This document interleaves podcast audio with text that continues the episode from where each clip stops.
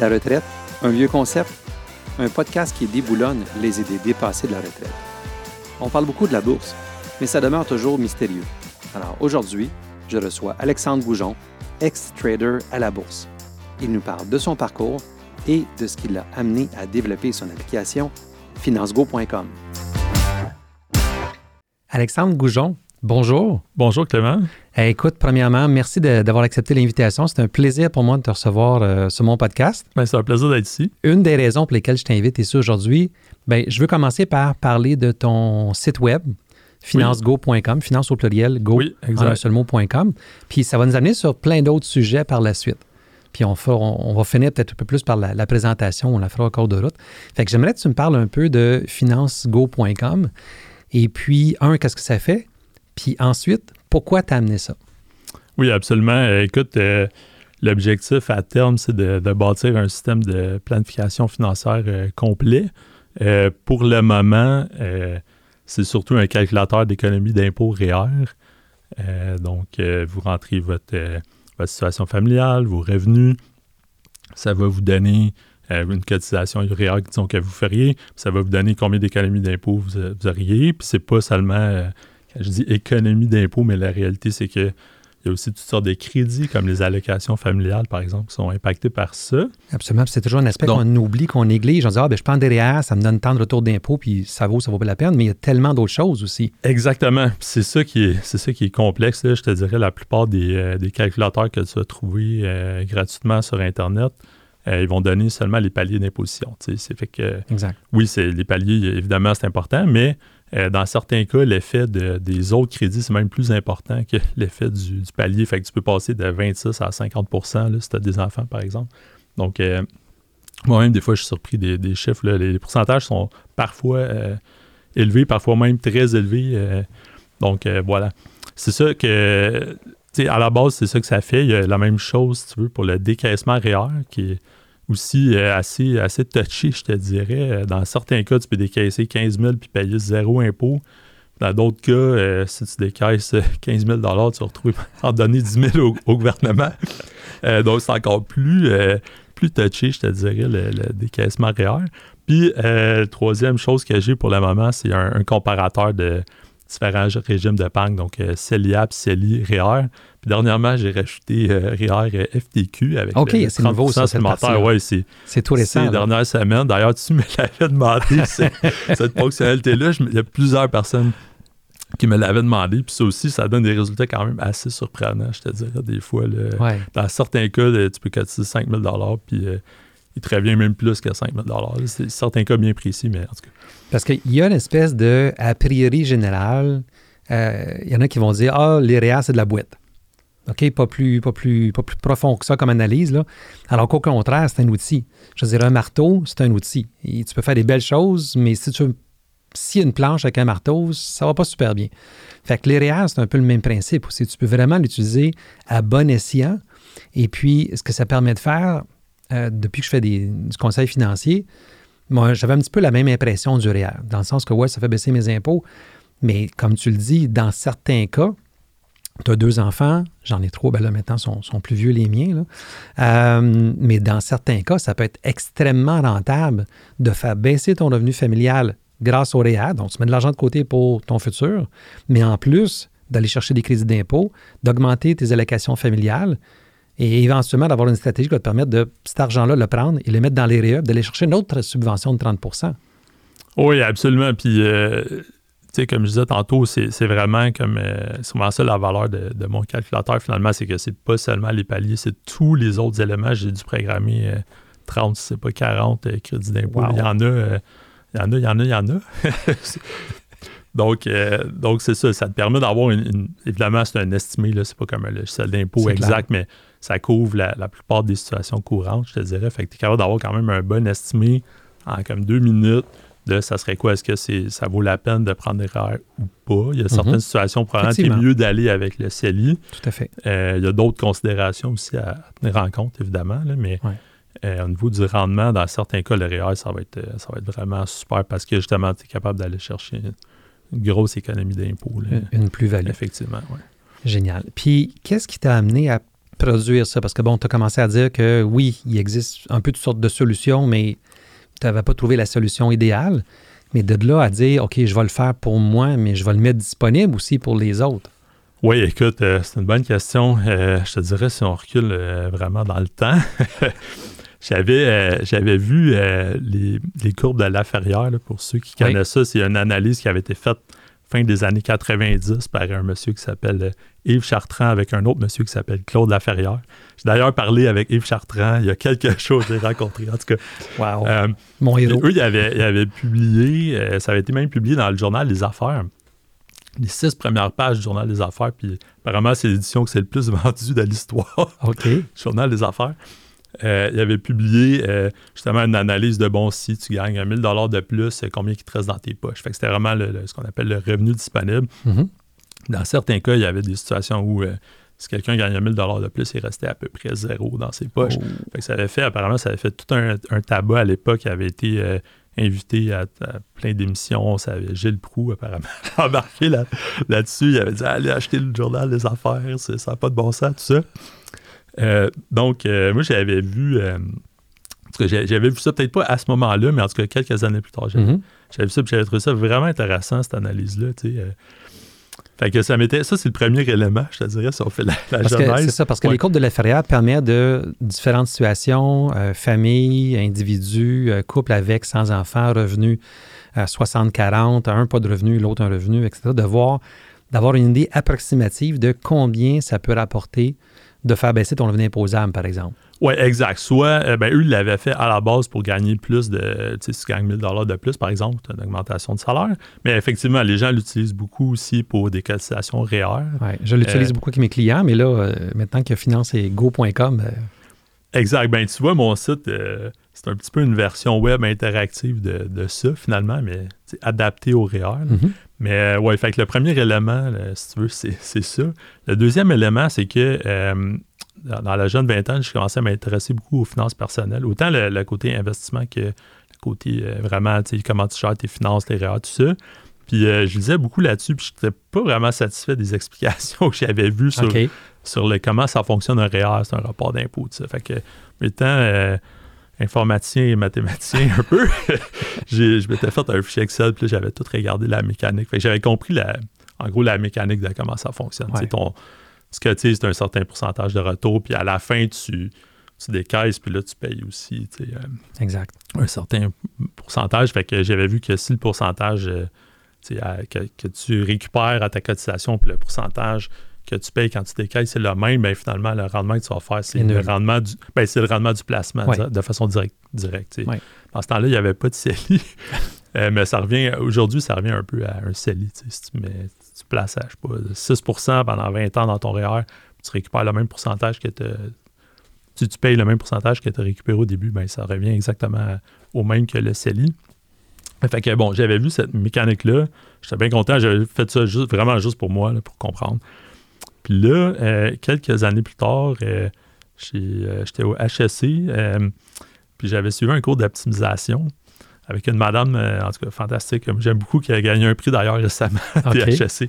Euh, puis c'est ça, puis dans ce cours-là, avec la technique d'optimisation qu'il nous montrait, j'ai tout de suite fait le lien entre les, les REER, les courbes de la ferrière, puis ça, puis je me suis dit, ça, c'est fantastique. C'est un outil fantastique pour justement aller maximiser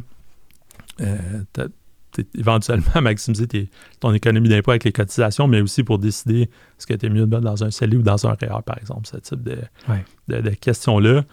Euh, fait que c'est là que j'ai eu l'idée. Ça, c'était en 2000, je pense que c'était à l'automne 2008.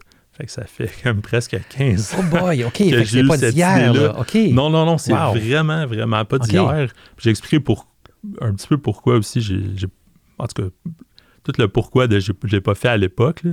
Mais euh, mais c'est ça, fait que j'avais cette idée-là en tête depuis très longtemps. OK. Euh, moi, je, crois, je crois à ce, type d'outil-là que ça peut vraiment quand même acheter une, plus-value. Ah, tout à fait. Assez majeure. Puis d'ailleurs, sur mon site déjà, même si là, j'ai pas. Euh, c'est encore relativement de base. Mm-hmm. J'ai une optimisation de base sur deux ans. Puis dans certains cas, une personne pourrait mettre 30 000 cette année, mais si elle met par exemple 18 000 cette année, puis 12 000 l'année prochaine, ben, elle va sauver comme 4 000 de plus. Wow. Que ça, ça, évidemment, c'est un cas où ça marche très bien. là. Il y a des cas Ouais. où il n'y a, rien à faire, l'autre cas où on sauve, on sauve comme euh, 200 pièces. C'est toujours au cas par Mais- cas, il n'y a pas de situation universelle pour tout le monde. Non, exact. Ça, ça varie beaucoup, beaucoup, beaucoup euh, d'un cas à l'autre. Mais, euh, en tout cas, d'où justement l'intérêt d'avoir un calculateur. là. Mais, euh, mais effectivement, fait que là, j'ai j'ai mis ça sur mon site, une version, on va dire, très de base. Mais l'idée, oui, ça, ça vient de ça vient de là. Et puis, plus récemment, je te dirais, euh, bon, ça faisait 10 ans que j'étais dans, dans le même travail, j'avais comme envie de faire autre chose. Puis, euh, bon, j'avais différents projets en tête. Là. Ça, c'était un de plusieurs. OK, parce que je sens qu'il y en a d'autres. ouais, genre, j'ai toujours eu plein de projets. je sens- qu'il y a d'autres projets à venir J'ai- que tu vas peut-être nous parler. J'ai plein de, toujours plein de projets. Mais euh, c'est ça. Puis une des questions que j'entendais beaucoup autour de moi, c'était euh, REER ou CELI. J'ai Ouais, j'ai 5 000 j'ai 10 000 Qu'est-ce que je fais avec cet argent-là? Est-ce que je devrais rembourser mon hypothèque? Est-ce que je L'éternelle devrais question. euh, mettre ça dans le régime épargne études, CELI, REER? Qu'est-ce que je fais avec ça? Rembourser une autre dette. Bon. Fait que euh, là, je me suis dit, tiens, c'est peut-être le moment de, de partir sur De euh, partir ce projet-là. Voilà. good. Puis euh, financego.com est, est en ligne depuis combien de temps environ? Euh, c'est en ligne depuis septembre 2022. OK. Euh, donc, euh, Donc, il y a ouais, encore pas un tout an, à fait là. un an, non, c'est ça, c'est quand même assez récent. Euh, mais je te dirais, je- à date, je suis super content. J'ai comme, j'ai pas eu comme des, des millions de visites, là, mais euh, j'ai eu peut-être 4000 euh, visites jusqu'à date. Là, Quand même. Ce, qui est, ce qui est pas mauvais, je pense, pour un site comme ça, pas connu, qui est, qui est gratuit, là, Ouais, puis qui n'est pas poussé par un, un gros joueur, c'est indépendant. c'est ça. Euh, donc, euh, oui, c'est ça. J'en ai eu pendant la saison derrière, surtout. J'ai eu plus de visites. J'ai fait un petit peu de pub. Euh, j'ai passé à une émission mois de janvier, c'est sûr que ça a aidé un peu.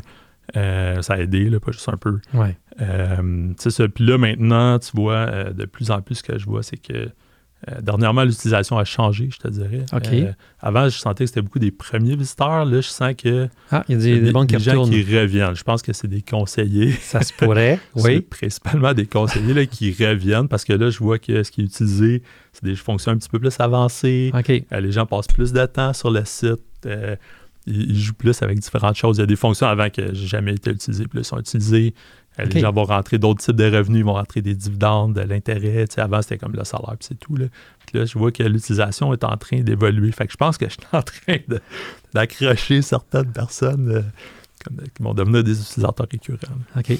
Puis euh, euh, rapidement, puis on va passer à autre chose après. Oui. Euh, Est-ce que c'est tu envisages le rendre payant, ce site-là, ou euh, comment tu, tu vas peut-être le monétiser? Parce qu'il y a quand même des frais inhérents reliés à avoir un site web, un minimum. Là. Oui, oui. je te dirais que les, les frais fixes euh, d'opérer ça, c'est vraiment très, très bas. Euh, ça me coûte peut-être 10 là, de frais AWS par mois. C'est vraiment rien.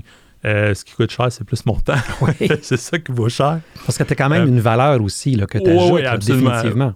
Oui, puis il y a beaucoup de travail en arrière de ça. Tu programmer tout ça, c'est quand même euh, beaucoup de travail. Euh, donc, euh, oui, éventuellement, euh, je vais devoir générer des revenus avec ça. Donc, il y a une foule de, de façons que, que j'envisage. La façon la plus évidente, c'est de faire payer les conseillers. Ouais. Éventuellement, quand ça sera suffisamment mature, disons, là, de faire payer les conseillers. Je pourrais offrir aussi des services connexes. Mais j'espère, le- honnêtement, j'espère le garder gratuit pour le- les particuliers. OK. Euh, mais c'est ça, puis je pourrais offrir tu sais, toutes sortes de services euh, autour après payant. Là. Ouais, c'est ça. On va parler un petit peu de ton, ton passé, en tout cas Oui. avant ton, ton financego.com, si Oui, tu permets. Tu as un parcours qui est un peu exceptionnel, dans le sens que euh, c'est pas tous les jours qu'on peut rencontrer quelqu'un qui était sur le plancher de la bourse. C'est bien ça? Oui, oui, oui, absolument. Donc, tu as travaillé sur le plancher de la bourse. Tu as travaillé, on peut le dire, je pense, pour Banque nationale. oui, oui, oui. Et puis, c'était quoi ton rôle exactement? Oui, mon Dieu, j'ai travaillé 10 ans. J'ai travaillé en fait 12 ans à la Banque nationale, dont 10 euh, comme, euh, comme trader d'options. Donc, en français, j'étais- j'étais euh, principalement mainteneur de marché d'options euh, à la Bourse de Montréal. Donc, euh, premièrement, une option, c'est quoi cette bébête-là?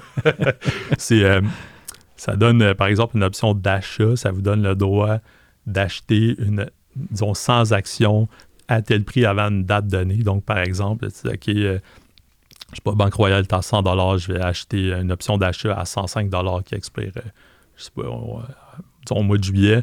Donc, ça va coûter, je sais pas, 50 sous. Puis si jamais au mois de juillet, quand à l'échéance, ben là, l'action est en haut de ce qu'on appelle le prix d'exercice, donc du 105 ben là, je peux exercer mon option. Donc, je vais acheter l'action, puis je vais payer 105 pour l'action qui vaut peut-être 106, 110, 115, peu importe. Donc, euh, c'est ça. C'est ça, à la base, c'est ça, une, option.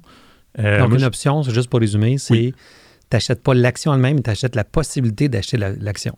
Exactement. En gros, c'est un, prix prédéterminé. C'est ça, exactement. Donc, c'est un produit financier quand même euh, un peu plus complexe. moi, je transigeais des options sur actions et sur fonds négociés en bourse, mais principalement sur euh, actions. Fait qu'il y a des options d'achat, des options de vente. Tu peux les acheter, tu peux les vendre. Bon, euh, c'est ça. Fait que mon rôle comme maintenant de marché, c'était que c'était essentiellement qu'il y ait un marché ordonné sur, sur les options. Donc, ce qu'on faisait, c'est que je dis par exemple, telle option, je, suis prêt à en acheter 10 contrats à 30 sous, puis en vendre 10 contrats à 35 sous. Par exemple, donc là, moi, je mets des cotes comme ça dans le marché de, de l'ouverture à 9h30 jusqu'à la fermeture à 16h. Euh, je cotais en temps réel, je te dirais à peu près 30 000 options en dernier. Euh, donc, euh, c'est ça. Donc, sur 30 000 options, on a un prix d'achat, un prix de vente. Puis évidemment, on ça bouge. À mesure que le prix de l'action bouge, on, ajuste nos prix. Évidemment, on a un système tout un, système informatique, toute une infrastructure, si tu veux, en arrière de ça. C'est quand même assez complexe, mais, mais oui, c'est ça. Fait que moi, je cotais, en dernier, je cotais 75 classes, classe d'options, donc sur 75 euh, titres différents, si tu veux. j'avais un collègue aussi qui en cotait peut-être 45. c'est, tout, ce que je te dis là, c'est de l'information qui est publique. Là, ça. Oh, c'est de la bourse, tu peux trouver ça. Là, je sais pas. C'est, correct. Donc, tu as fait ça pendant 10 ans. Oui, exact. Puis, donc, on peut dire de quelle année à quelle année à peu près? 2012 euh, à 2022. OK. Puis, qu'est-ce qui s'est passé en 2022? Tu as décidé de tirer à la plug. Oui, en 2022, écoute, euh, j'ai demandé, en fait, j'ai demandé une année sabbatique. Euh, à mes patrons. Euh, fait que, qui, a été, qui m'ont accordé une année sabbatique. Donc, euh, à partir de mars, j'étais à la maison. puis la raison de, mon année sabbatique, c'est vraiment que je voulais travailler sur, sur le projet Finance Go. Je n'avais pas encore trouvé le nom à ce moment-là. Mais c'est ça, fait que j'ai commencé à travailler sur ce, à ce moment-là. Puis éventuellement, comme rendu au mois de janvier cette année, donc janvier 2023, là, je devais dire est-ce que, je, reviens, tu... est-ce que je reviens à la banque? Euh, puis je réintègre soit les mêmes fonctions ou peut-être d'autres fonctions ou est-ce que je continue euh, finalement mon aventure? fait que j'ai décidé de, continuer, mon aventure. Voilà. OK. Puis un petit peu en, amont de ça, donc avant que tu sois euh, sur le plancher de la bourse, tu faisais quoi? Oui, j'ai fait toutes sortes de choses. Écoute, à la base, j'ai fait un bac en génie informatique, appel technique. J'ai même fait une maîtrise. Euh, ensuite de ça, euh, j'ai travaillé euh, trois ans à Mirabel sur une compagnie qui s'appelle CAE. CAE, pardon. Je travaillais sur des avions de chasse. Donc, CAE qui font essentiellement des simulateurs de vol. Ils font des simulateurs de vol. moi, j'étais dans le département à part qui faisait autre chose. Nous, on travaillait directement sur des avions de chasse. Donc, moi, Donc ça, ça exige aussi un niveau de sécurité, j'imagine, assez élevé. Oui, oui, tout le monde a des autorisations de sécurité, là, effectivement. Euh, j'avais secret de l'OTAN, qui est quand même assez haut. La plupart des militaires dans l'armée ont, même pas ça. Là. Pas de farce. Là. Euh, c'est ça, fait que euh, j'ai travaillé là trois ans. je te dirais que en dernier, j'étais le spécialiste du principal missile des forces canadiennes. Quand, à 25 ans, ouais. quand les pilotes, il y avait une question technique poussée sur le nouveau missile qu'ils venaient d'acheter, c'était moi qui appelais. Fait que c'était cool. C'était vraiment. J'ai vraiment aimé ça, cette période-là. C'était une belle, euh, belle période dans ma carrière. C'était vraiment le fun. Euh, fait que c'est ça, j'ai voyagé sur différentes bases militaires. J'ai fait euh, sept. J'étais allé sept fois sur des bases militaires. J'étais trois fois à Bagotville, deux fois à Cold Lake en Alberta, où on a la plupart de nos F-18. Ouais. J'étais allé aux États-Unis aussi à une base qui s'appelle Tyndall Air Force Base en Floride. Euh, là, les, forces canadiennes font des essais. Donc, ils tirent des, ils tirent des vrais missiles sur des drones.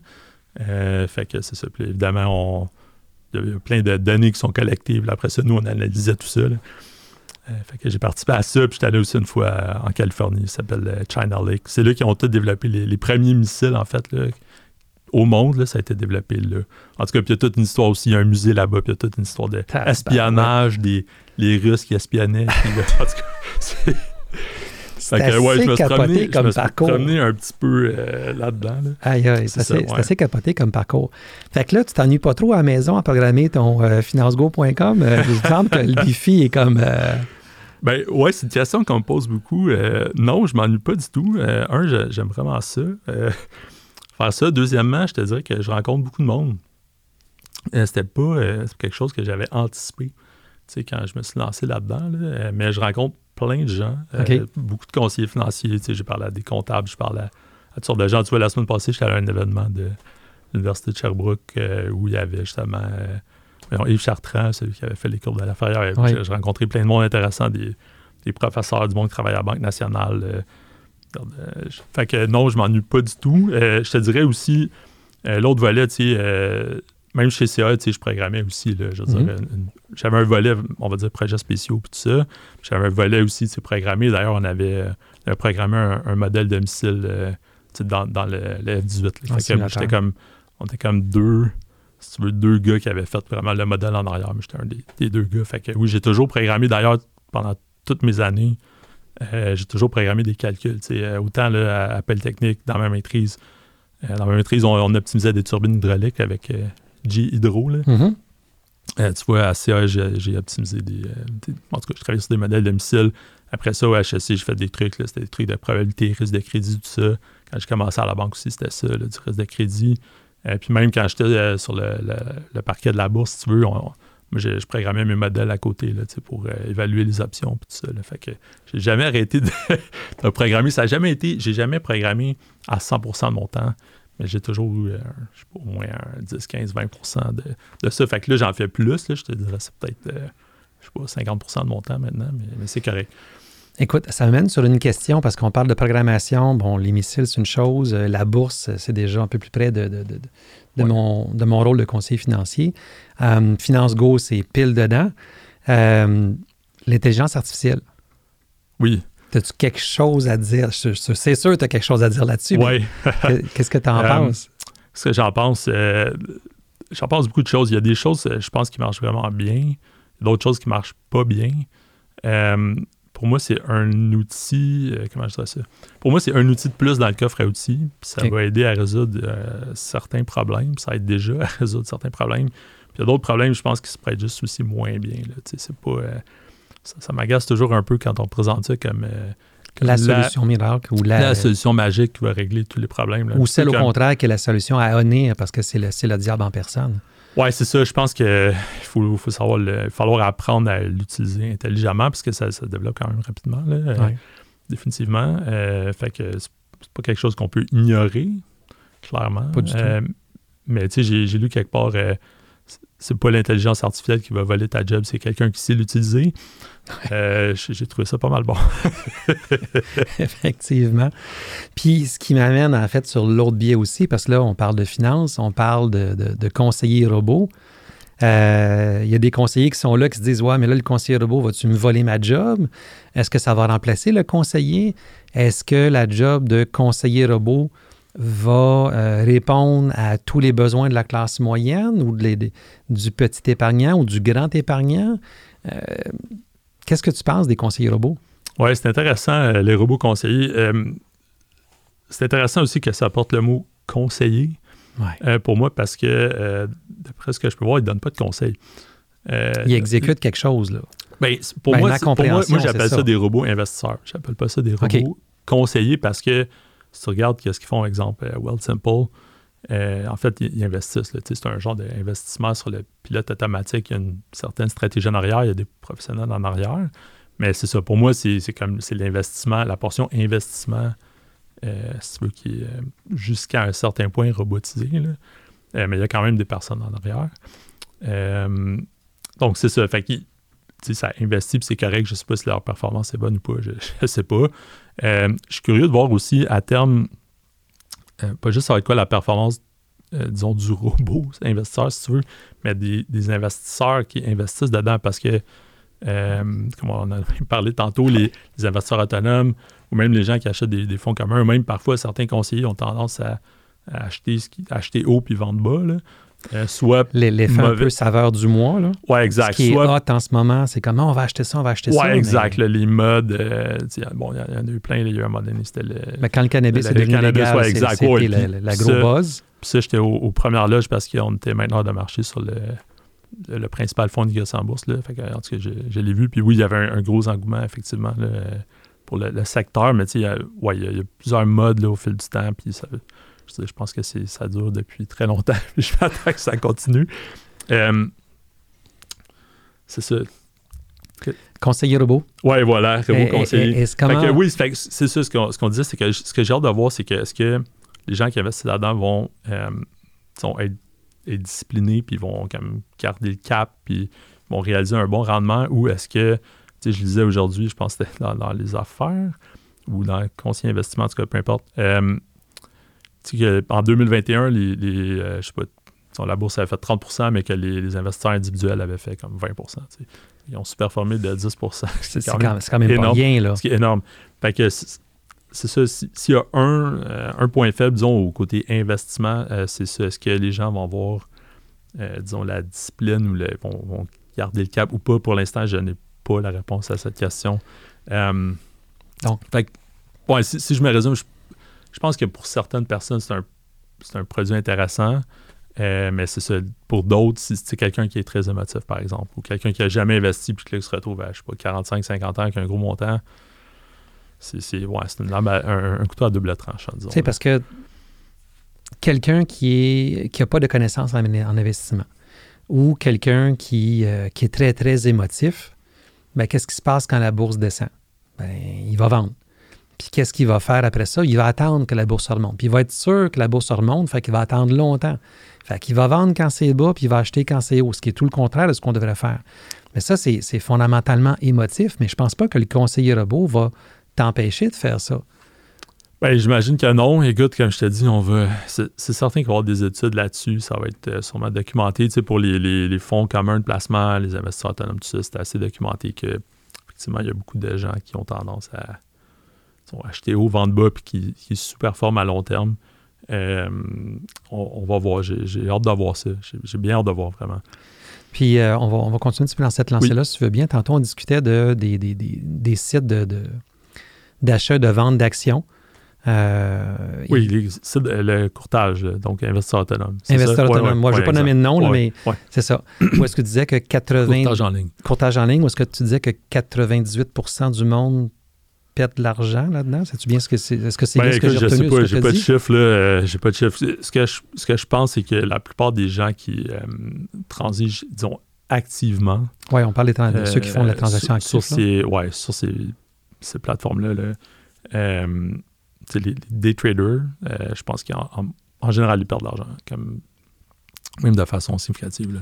Je pense pas que. Moi, personnellement, je, je fais pas du tout cette approche-là. Euh, je suis plus un type euh, buy and hold, donc on, achète puis on, s'assoit dessus, mais on ne touche pas.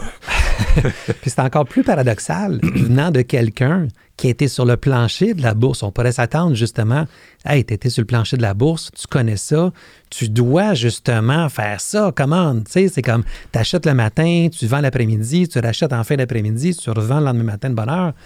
On pourrait penser ça de toi. Bien, nous, on le faisait. Ben, tu le faisais pour tes clients? Oui et non. Ben, moi, on le faisait, on tradait un book de la banque, principalement, je te dirais. Donc, moi, j'avais un book, euh, je tradais ça. Euh, oui, c'était on tradait vraiment activement, mais il y a plusieurs différences avec. Euh, parce que c'est drôle, quand j'ai commencé justement à ce job-là, à un moment donné, j'ai expliqué à un de mes oncles qu'est-ce que je faisais. Tu dis, ah, tu fais du day trading. J'étais comme, non, non, non, c'est pas du day trading du tout.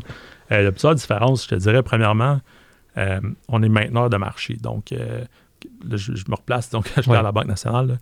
Euh, on est maintenant de marché. Donc, par exemple, moi, j'achète à 30 cents puis je revends à 35 cents. Donc, tu le sais dès le départ le prix que tu achètes et tu le sais dès, le départ à le prix que tu vas le vendre. Mais tu sais pas nécessairement si tu vas faire une transaction à ces prix-là, mais ce que dans le langage, on dit que tu te fais payer le spread. C'est-à-dire que si un client arrive, il achète une option, il va payer 35 sous. S'il la revend, il va payer 30 sous.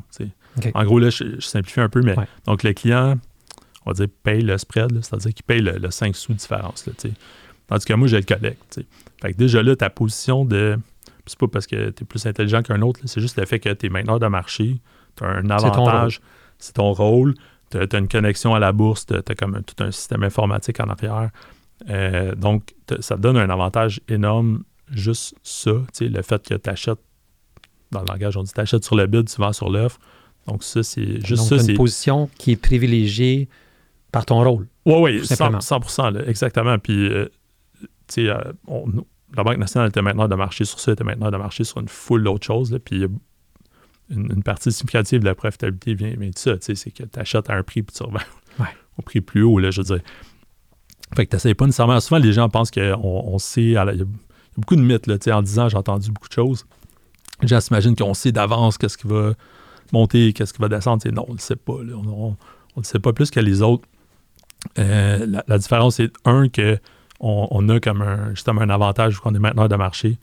Deux, euh, je te dirais que euh, on paye des, frais très bas dans nos transactions, contrairement à un investisseur retail, par exemple, qui va payer un, particulier, il va payer quand même des frais plus importants. Nous, on payait des frais vraiment minimes. Ensuite de ça, on est des, spécialistes du marché. Comme les options, un marché, c'est assez technique, je te dirais. Donc, tu n'achetais pas n'importe quoi, tu t'achetais, tu vendais, mais dans un créneau très, très restreint, très spécifique. Là. Exact. Moi, hyper niché. Exact, exactement. Ma spécialité, moi, c'était vraiment les options. Donc, moi, je suis un, spécialiste ou un expert des options. Je transige que des options ou à peu près. Euh, donc, j'ai une compréhension euh, poussée de tous les aspects techniques des options. Euh, je suis les. moi, je transige à 75 stocks canadiens, donc je suis ces stocks-là. Euh, c'est ça ma job, je les suis, je suis les nouvelles dessus, je sais un peu comment ils bougent, je sais quoi leur, leur pattern un petit peu. Donc, tu as euh, étudié les compagnies, tu sais qu'est-ce qu'il y en est, tu sais ben, c'est quoi les tendances, etc. On n'est pas les, spécialistes des stocks. Là. Comme moi, j'avais, je dis des fois, j'avais pas nécessairement une forte vue sur est-ce que le stock va monter ou baisser, mais j'avais une forte vue sur combien les options sur les stocks valaient. Combien ça vaut une option de un mois sur Banque Royale. Ça, j'avais une très forte vue là-dessus qui vient de plusieurs années d'expérience qui vient aussi de toutes sortes de modèles mathématiques qu'on a, certains que j'ai développés, mhm. certains que mes collègues ont développés. Donc, tu as toute cette expertise-là euh, que tu utilises dans le fond pour aller transiger puis identifier euh, qu'est-ce qui est une opportunité puis qu'est-ce qui ne l'est pas finalement. Euh, donc, tu es un investisseur, on va dire, un particulier qui ne connaît pas ça beaucoup, c'est un autre part de manche. Là. Tu parce que je vois passer plein de choses sur les sites web. Euh, mettons Jean-Claude qui dit Ah, je devrais acheter tel FNB pour savoir qu'est-ce que les autres en pensent. Comme, OK, mais tu ne prends pas ton doigt pour savoir de quel côté le vent souffle pour aller dans cette direction-là. Il faut que, faut que même tu connaisses un peu ça. Alors, tu sais, quand tu veux investir en bourse, minimalement, tu dois avoir des connaissances, du temps, puis de l'argent. Ça. Chose que la plupart du monde n'ont pas les trois. Ça prend, ça prend des connaissances, je pense, ça prend de l'intérêt aussi. Il euh, y en a qui ont l'intérêt, comme moi je l'ai, mais moi, c'est même devenu une passion, je te dirais. Mais, euh, mais c'est ça, ça prend, ça prend du temps, ça prend des connaissances, ça prend de l'intérêt. Euh, l'expérience, ça fait une différence. ça fait une grosse différence même. Je te dirais justement à cause de les, les, cycles, l'aspect émotif n'est pas à, négliger non plus. fait que c'est ça, c'est un autre paire de manches. Là, si tu t'en vas chez vous et tu essaies de trader des options. Il y a quelqu'un qui m'a dit dernièrement Ah ouais, moi je veux trader des options, là, je vais faire de l'argent. OK, mais oui, tel gars, il a fait x30 sur une transaction. OK, mais transaction, j'ai fait x30, j'en ai fait, je sais pas, des centaines dans ma carrière, là, je veux dire. C'est facile aussi de se laisser euh, peut-être éblouir par comme une, transaction, une chose, mais là, mais de répéter cette perte d'enfance-là jour après jour, après jour, après jour? Non, c'est ça. Ben, tu ne répéteras pas fois 30 euh, jour après jour. Là, euh, moi, quand je le regardais toujours, c'était comme une, moyenne au bâton. Là, euh, je disais, OK, on fait, je sais pas, 1000 transactions, puis là-dessus, il y en a 500 qui ont perdu de l'argent. Il y en a 400 qui ont fait un peu d'argent, puis il y en a 100 qui ont fait de l'argent dessus. C'est vraiment comme un, petit peu comme un joueur de baseball. Là, le meilleur joueur de baseball, il frappe pas des circuits à tous les coups. Là, non. Il frappe trois fois sur 10, il fait un coup sûr. Moi, mon, mon, baseball, c'était à l'époque des expos des années 80, quand il était bien, bien bon dans la course au championnat. Mais quand Tim Rain frappait pour une moyenne de 500 au bâton, c'était comme wow, tu sais. Puis c'était comme. Mais je pense même que c'était même pas ça. Là. Ouais, ouais, je te dirais, les meilleurs frappeurs, c'est quoi? C'est 350 peut-être. C'est un peu plus que 3 fois sur 10. Puis la différence entre un, un excellent frappeur puis un pas bon frappeur, c'est comme euh, entre 3 sur 10 puis 2 sur 10. Il n'y en a pas un qui fait 8 sur 10 puis l'autre qui fait 1 euh, sur 10. Mais juste le tu vois, le 1 sur 10 de plus, euh, sur, peut-être sur un match, tu ne le vois pas, ou sur une présence au bâton, tu ne le vois pas, mais sur, une, saison, au complet, le 1 sur 10 de plus, disons, l'expérience ou le meilleur frappeur, ça, fait une grosse différence. Mais sur un match, tu ne le, vois pas.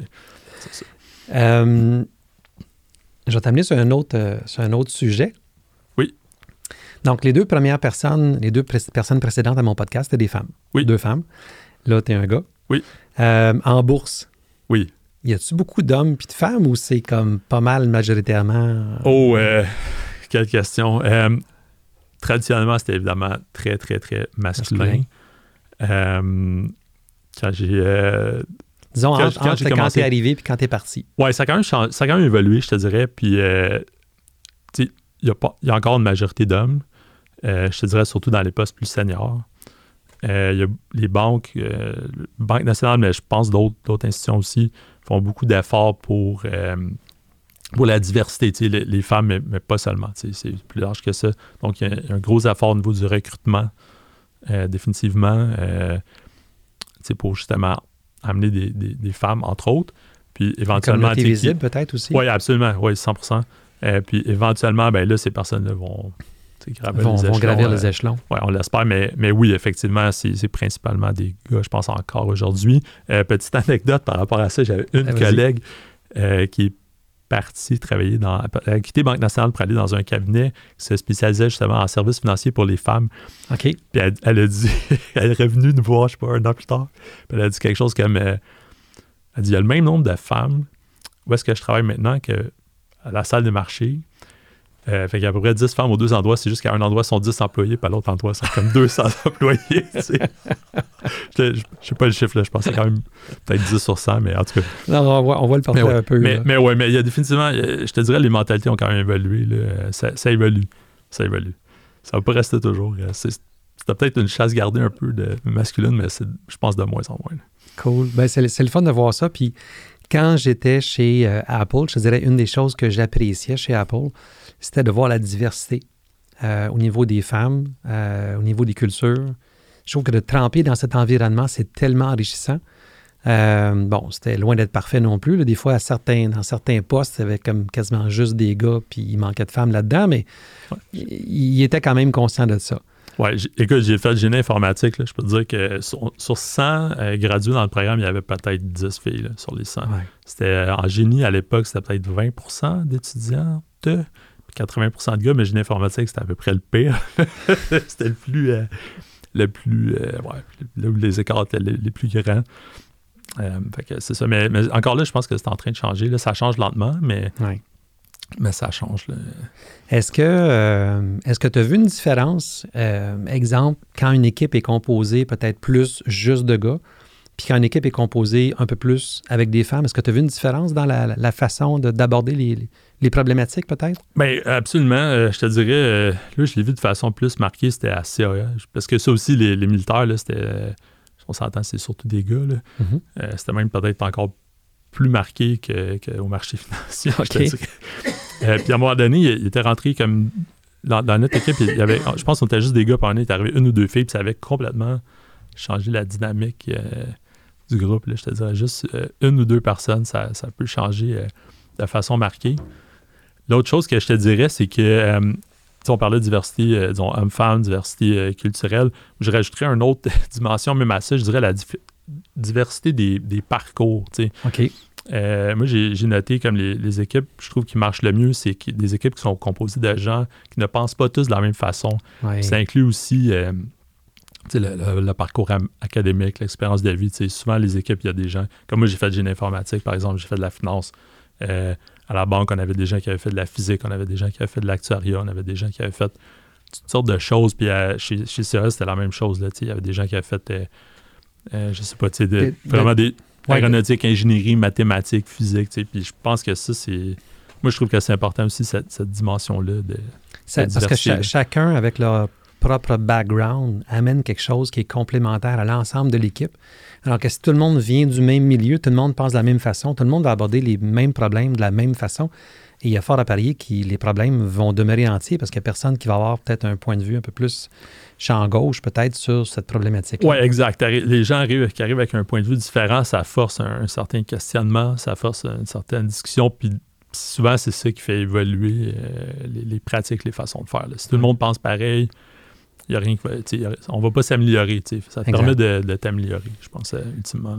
Puis, euh, puis là, je sais pas, je te pose la question en termes de. Euh, avec ton site web, FinanceGo ou autrement, mais tu dirais que les commentaires que tu reçois peut-être, ou euh, les commentaires, pas les commentaires, mais l'approche des femmes versus l'approche des hommes, côté placement.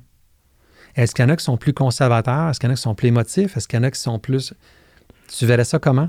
Parce que là, je te vois sourire. c'est comme je pense que tu des idées qui te viennent. là. Oui, bien, on a, on a parlé un peu tantôt. Euh, j'avais lu, ça fait quand même quelques années, mais j'avais lu euh, une analyse.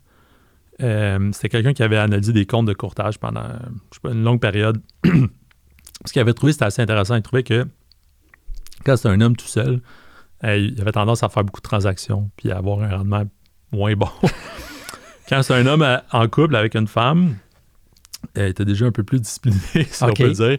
Il faisait moins de transactions, puis le rendement était un peu meilleur. Puis quand c'était une femme seule, euh, là, le rendement est encore meilleur parce qu'elle touchait presque pas. Elle laissait, on, achète puis on laisse aller. Donc, le rendement était meilleur. Donc, euh, ça, ben, c'était quand même assez frappant. C'est intéressant parce que dans le fond, ce que tu, je résume, moins que de transactions, plus que tu fais de l'argent. Ben, en gros, là. Souvent, oui, parce que les gens ont tendance à, justement, comme on parlait tantôt, euh, acheter ou vendre bas. Donc, c'est assez de, timer le marché. c'est assez difficile à faire, honnêtement. Donc, c'est ça. Souvent, la meilleure solution, c'est de ne pas, être touché. On avait une expression un de mes boss, à un moment donné, il m'avait dit euh, je, vais acheter, mais si c'est en train de baisser, là, je, vais acheter, mais je, prends de marche pour pas toucher à mon clavier. il dit la pire chose que je peux faire présentement, c'est toucher à mon clavier et ma souris. Fait qu'il dit, on laisse aller.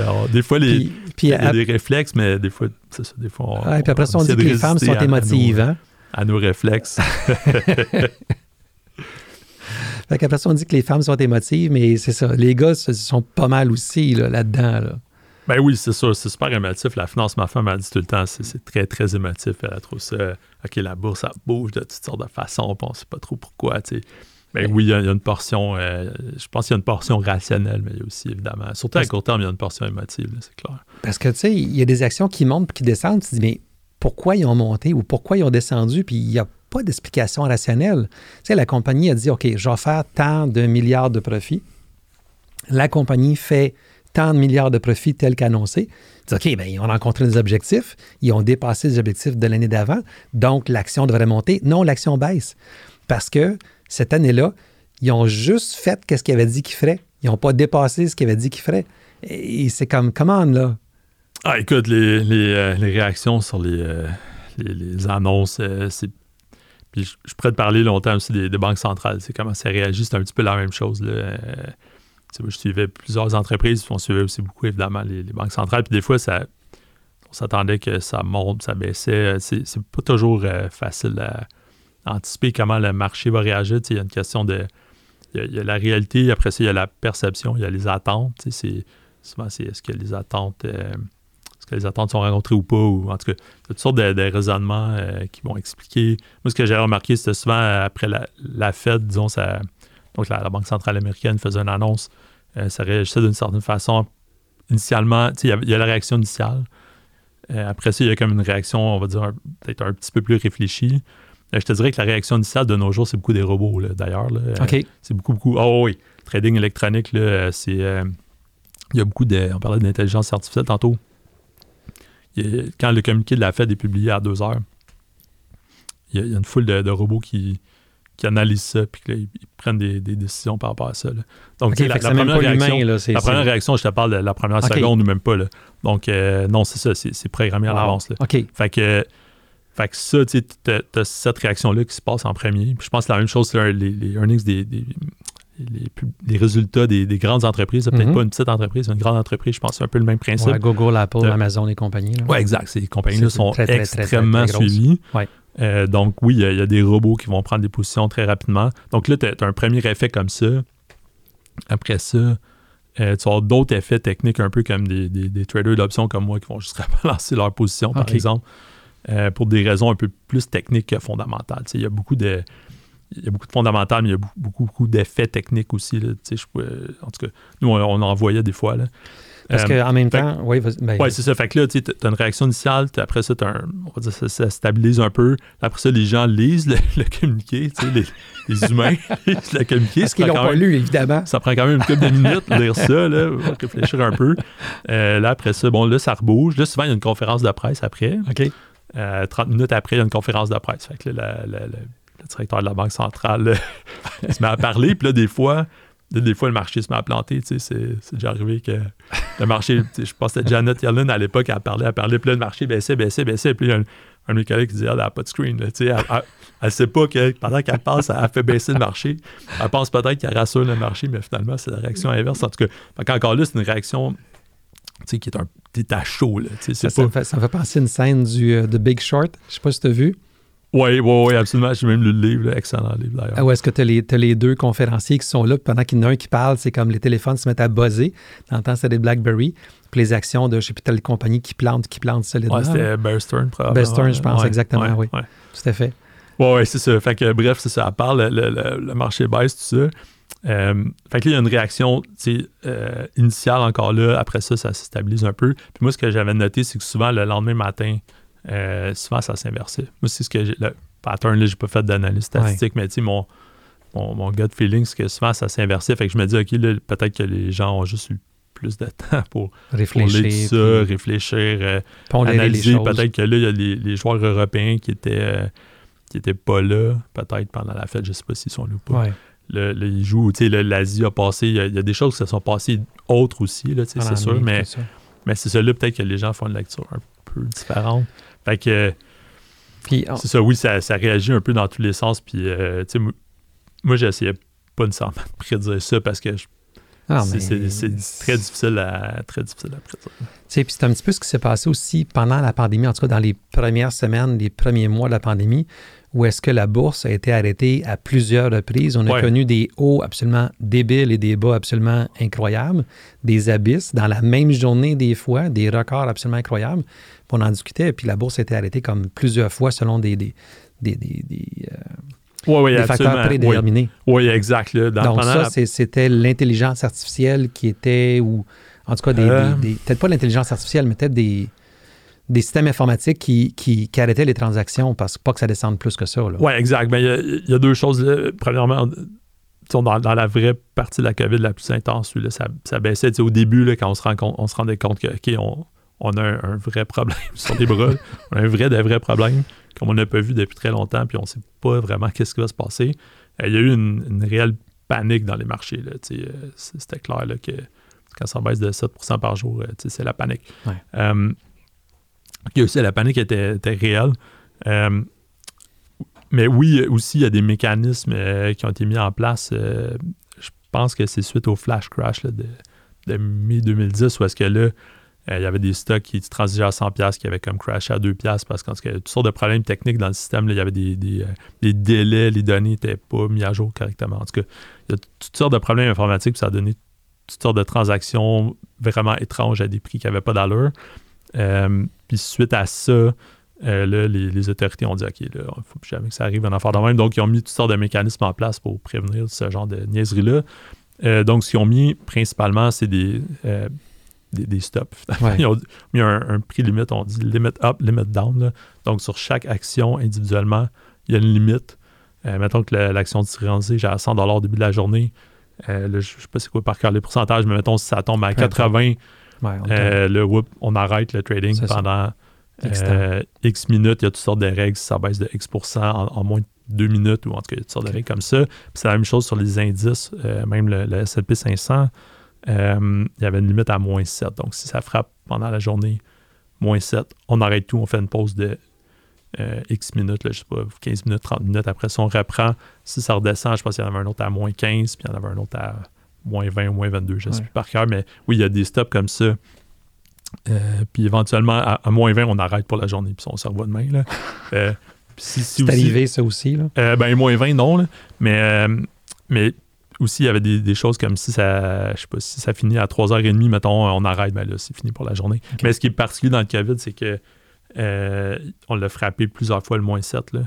Euh, même à un moment donné, on pensait frapper le moins 14, je pense. Euh. C'était allé à moins 11, peut-être, à un moment donné. là. Ouais. Mais euh, c'est le moins 7, je te dirais, on l'a frappé dans mémoire, peut-être 4 fois en 5 jours, quelque chose comme ça, qui était comme absolument impensable, sais, exceptionnel. Euh, surtout après comme des années comme 2017, où est-ce que le marché bougeait de 0,3% par Ouais. jour. là. Puis il n'y avait pas eu, je pense, à un moment donné, euh, pendant comme, je sais pas, 200 jours ou 300 jours, il n'y avait pas eu de, de séance où ça avait bougé de plus que 1 Tu OK. sais, fait que ça donne une idée là, à quel Ouais. point C'était c'était fou, c'était stable, là, c'était- Ouais. ça bougeait pas. Pour un trader d'options, c'était difficile. Euh, puis là, c'était complètement l'inverse. On a eu, même une fois, ça a pris, je pense, après à peu près une seconde, on a frappé le moins 7. là. Wow. C'était comme euh, le marché de fer, ah, le marché est fermé. Hey, euh, Alexandre, le temps passe super vite. Ça fait déjà presque une heure ou à peu près qu'on qu'on jase ensemble. Je me rends compte qu'on est allé, on est est allé d'un côté un peu peut-être un peu trop technique, mais c'est correct aussi parce que moi, je trouve ça euh, fascinant de t'écouter là-dessus parce que c'est un univers que je connais pas vraiment. Puis toute ton histoire de, de, de, de CAE, puis tout ça, puis de missiles, c'est comme, j'avais aucune espèce d'idée de ça. OK. Fait que c'est, écoute, ça, ça donne vraiment une autre dimension de, de, de toi, euh, côté ingénieur. Puis, mais ce que je retiens aussi, c'est, c'est ce que tu fais présentement. Donc, là, présentement, tu es à ton compte. Oui. Mais tu te dévoues, grosso modo, bon, évidemment, pour ta famille, bien sûr, mais 100% sur ton euh, financego.com. Oui. Euh, la question classique, la question qui tue, comme dirait l'autre, tu te vois où, mettons, dans deux ans ou dans cinq ans? Est-ce que tu te verrais euh, plus loin que ça, d'avoir ton site web qui serait comme encore? Où est-ce que tu le vois? Oui, absolument. L'objectif, euh, le, le plan A, c'est que, ben, premièrement, je suis incorporé maintenant là, depuis, euh, depuis le début de l'année. Euh, donc, oui, le plan, c'est absolument que, que je travaille là-dessus sur les prochains 20 ans, j'espère. Si ça fonctionne bien.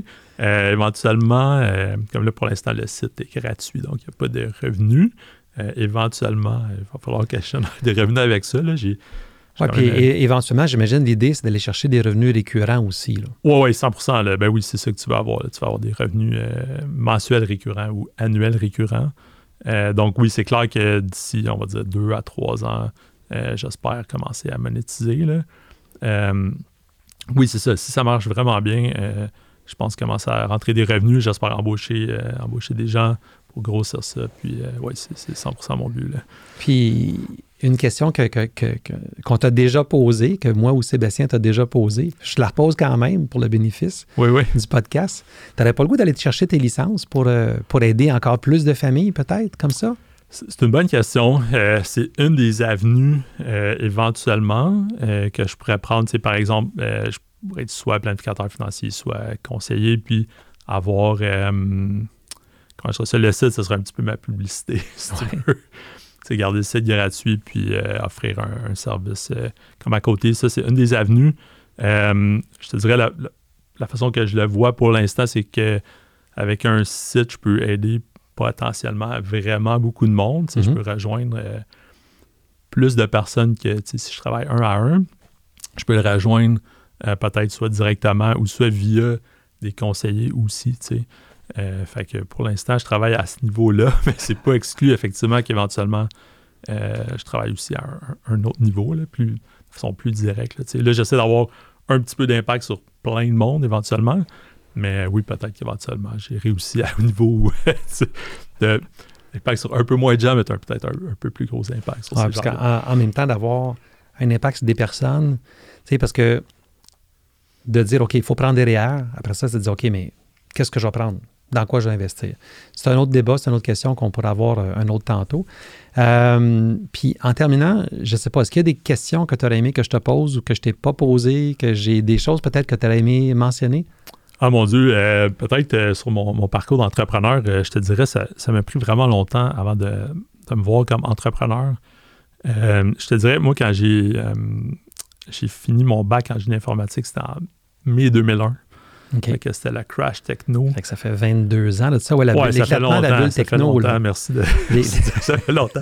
Mais ouais, c'est ça. Fait que c'était tout un timing quand même. Euh, Puis là, euh, c'était c'était drôle parce qu'on nous avait promis euh, mère et monde, ça va être fantastique, euh, les jobs, euh, sky's the limit, tout ça. Puis là, t'arrives. Puis honnêtement, ma cohorte, c'était encore pas si pire, je pense.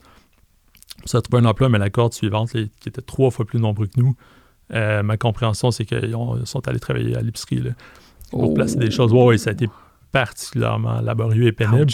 Moi, je me suis un peu sauvé de ça, j'ai fait une maîtrise. Euh, puis là, je suis sorti même, mais même en 2003, ça m'a pris, tu vois, ça m'a pris comme 8 euh, mois à trouver un job. Là. C'était, OK, quand même? C'était, ouais, ouais. Wow. C'était, c'était quand même assez difficile. Fait que j'étais sorti dans un drôle de timing. Tu sais, l'entrepreneuriat, à l'époque, ça, oui, ça m'attirait, mais tu sais, là, c'était le web, là, c'était la ouais. techno, puis euh, Internet, c'est magique. c'est ça, fait que oui, ça m'attirait, mais tu sais, je ne savais pas trop quoi faire. Puis honnêtement, je pense que j'avais pas la, la maturité à l'époque voilà, dans pour le faire. Euh, puis aussi, euh, de la façon, j'avais su un cours à l'université, on parlait justement d'entrepreneuriat, puis ça, puis un, peu la façon que, que c'était présenté, ou en tout cas la façon que moi je l'avais reçu, c'était comme, OK, ben tu veux être entrepreneur, tu, tu veux faire de l'argent, fait que là, ben, tu veux faire une entreprise, et donc là, il faut que tu trouves une idée. C'était un petit peu ça. Ouais. C'était un petit peu ça l'esprit de l'époque, je te dirais. Puis évidemment, il y avait des opportunités, là, mais ça, ça me rejoignait aucunement comme, mm-hmm. comme démarche, si tu veux. Euh, puis euh, quand je suis sorti, euh, je vais revenir à ça, mais quand je suis sorti de ma maîtrise en ingénierie financière au HSC, c'était en 2009, fait que note la date aussi. c'était 2009, il n'y a pas eu un crash? Tu vois, j'étais allé en informatique, l'informatique a crashé. je me suis réorienté en finance, la finance a crashé, c'était comme le crash. Incroyable. 2008, fait, que là, 2009. fait que là, encore là, l'entrepreneuriat, ça m'intéressait, mais là je disais, là, avoir du financement, oublie ça, c'était impossible. Là, à l'époque, ma femme était, était étudiante au doctorat, fait qu'elle n'avait pas beaucoup de revenus. Puis là, on voulait, bon, s'acheter une maison, avoir des enfants, tout ça. Fait que là, c'était comme, euh, OK, là, te lancer dans un projet comme euh, ce que je fais maintenant, c'était pas vraiment envisageable. C'était assez périlleux, là. C'était très périlleux. Puis le financement, à l'époque, euh, ce que j'avais entendu, c'était que si tu avais déjà eu une ronde de financement, tu pouvais en avoir une autre un petit peu pour continuer. Mais si tu arrives avec une nouvelle idée, Oublie ça. on, veut même pas, on veut même pas te parler. Puis en 2001, c'était la même chose. Puis je te dirais présentement, ce qui se passe, c'est la même chose. Euh, j'ai entendu toutes sortes d'histoires de, gens qui ont eu des, montants considérables. Ils ont eu du financement des 10, des 20 millions. Euh, à Montréal, je te parle dans les deux, trois dernières années. OK. Euh, puis là, la stratégie, c'était croissance, croissance, croissance, let's go. dans deux ans, on va lever 40 millions. puis là, ils se font dire non, tu n'auras pas d'autre argent. Débrouille-toi.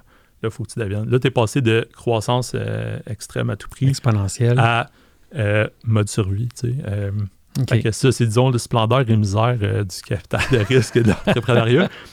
mais c'est ça, moi, là-dedans, moi, pour l'instant, j'ai pas besoin de financement. Je correct tout ça. Mais ce qui avait changé, ce qui a fait, je pense que, que j'ai. Ce qui, a, ce qui, a, été le déclic le plus important, je te dirais, dans mon cas, c'est euh, j'avais vu une entrevue avec Charles Sirois, qui est un entrepreneur, euh, je pense qu'il est même milliardaire. il a fait mm Téléglobe puis la marque Fido, tout ça. Une entrevue où est-ce qu'il disait Tu lances une entreprise pour adresser une problématique. Ça, ça, ça m'avait, ça m'avait rejoint, puis ça avait, je te dirais, ça avait radicalement changé ma façon de voir l'entrepreneuriat. Parce que moi, l'idée de, OK, on fait ça, on fait quelque chose de plus ou moins pertinent ou qu'on s'en fout pour faire une passe de cash. Moi, ça, ça, tient pas la route. Moi, ça me. Ben, je pense que, un, ça tient pas vraiment la route, mais deux, moi, ça me rejoignait pas du tout. Euh, puis là, de, voir ça comme ça, tu sais, ah, OK, là, maintenant, je suis plus quelqu'un qui essaie juste de faire une passe de cash. Tu sais, là, OK, là, euh, tu sais, il y, a un vrai problème. Euh, tu sais, comme moi, j'ai bon, un vrai problème qui me préoccupe, qui, là, qui me rejoint, qui m'intéresse pour vrai, qui, qui est vécu par des, personnes euh, que, que j'aimerais aider. Fait que là, là, ça change. Là, tu viens de changer complètement l'équation. Fait que là, tu te retrouves pas juste à, être entrepreneur pour faire de l'argent, tu te retrouves à quand même être entrepreneur parce que tu as une mission. Ben, exactement. Puis à la base, moi, c'est vraiment ça. Là, à la base, c'est comme une, euh, une mission. Je me dis, OK, ben, je vais aider les gens à prendre des meilleures décisions financières. C'est ça comme mon, point de départ. Puis là, je suis parti avec bon, le Real Salut, tout ça. Mais euh, à la base, c'est ça. Puis là, je me dis, OK, ben moi, qu'est-ce que je suis capable de faire? OK, ben moi, je suis bon pour programmer des calculs. OK, mm-hmm. fait que, tu let's go, on y va, on y va là-dedans. Là, fait que c'est un peu aussi de là qu'elle vient. Là. Tu me demandais d'où vient. Oui. c'est un petit peu. C'est un petit peu de là, tu. Euh. En fait, j'aurais dû commencer par ces questions-là tantôt. Est-ce que c'est là que tu rayonnes le plus, je trouve? OK, merci. Ben, c'est vraiment la, genèse, euh, je te dirais, du, ce projet, ça, a été vraiment comme un point tournant, c'est con. Là, cette entrevue-là, c'était, je pense que c'était une série, ça s'appelait Les Grands Moyens. C'était euh, Bernard de Rome qui animait ça. Euh, ça avait passé à Télé-Québec, euh, je sais pas, une dizaine d'années peut-être. Aïe, aïe, OK. Mais ouais, ça, ça avait radicalement changé ma, perception. Puis là, tu vois maintenant où je suis rendu dans ma carrière, dans ma vie, là, j'étais à un, un endroit où je peux me permettre de prendre une couple d'années puis pas travailler pour avoir des revenus. C'est que ma femme travaille aussi, là, mais de pas avoir de revenus, de travailler sur un projet que sur lequel j'ai vraiment envie de travailler. Euh, tu as réussi à bien préparer tes choses parce que quand tu as décidé de tirer à la plug de Banque nationale, tu avais quand même planifié tes choses. Oui, oui, absolument. Là. Puis, euh, je sais pas si on a une limite de temps, mais je te dirais que, j'avais toujours économisé. Euh, dernière question. Oui, OK. J'avais toujours économisé un bon pourcentage de mes revenus là-dessus. je te dirais, j'étais un petit peu euh, peut-être fire avant le temps. Là. OK. ouais, c'était préparé depuis longtemps. Fait que peut-être juste finir par cette question-là. Oui. le rôle du conseiller financier. Je dis conseiller financier, mais le rôle du conseil financier de manière globale. Tu vois ça comment, toi, là-dedans? Ouais, mon Dieu. Euh,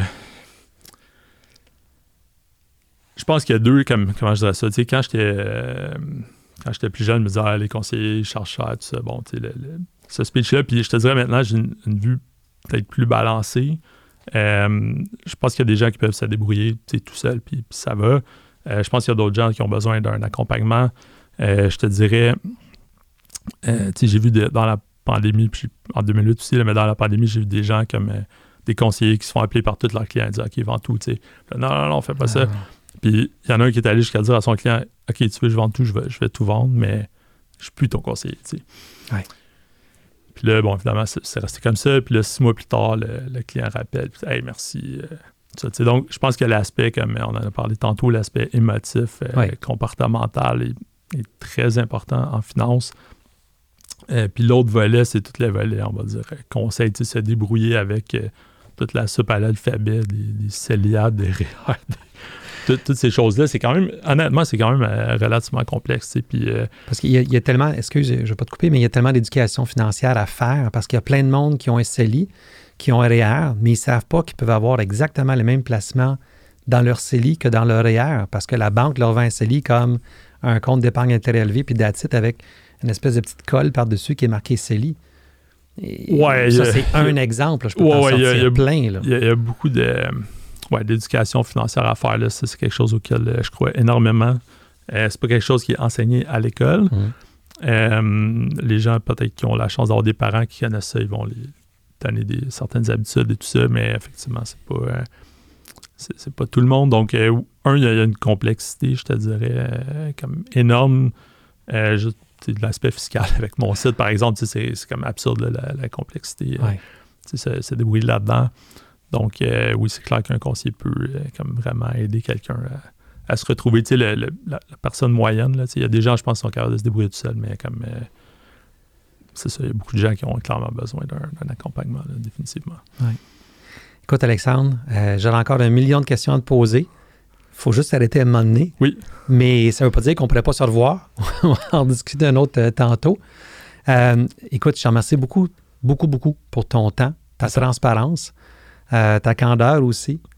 Et puis, donc, j'invite tout le monde à aller voir le site finance au pluriel, financego.com d'Alexandre Goujon.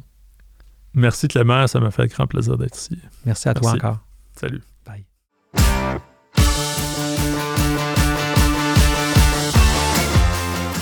C'était Clément Charret en compagnie d'Alexandre Goujon, ex-trader à la bourse et développeur du site financego.com. Tu as aimé? Alors abonne-toi à ma chaîne. Pour le prochain épisode, je reçois Béatrice Bernard-Poulain, auteure et blogueuse. Cette jeune femme qui détestait les chiffres a pourtant écrit un livre sur comment gérer tes finances comme un pro. Ne manquez pas ça.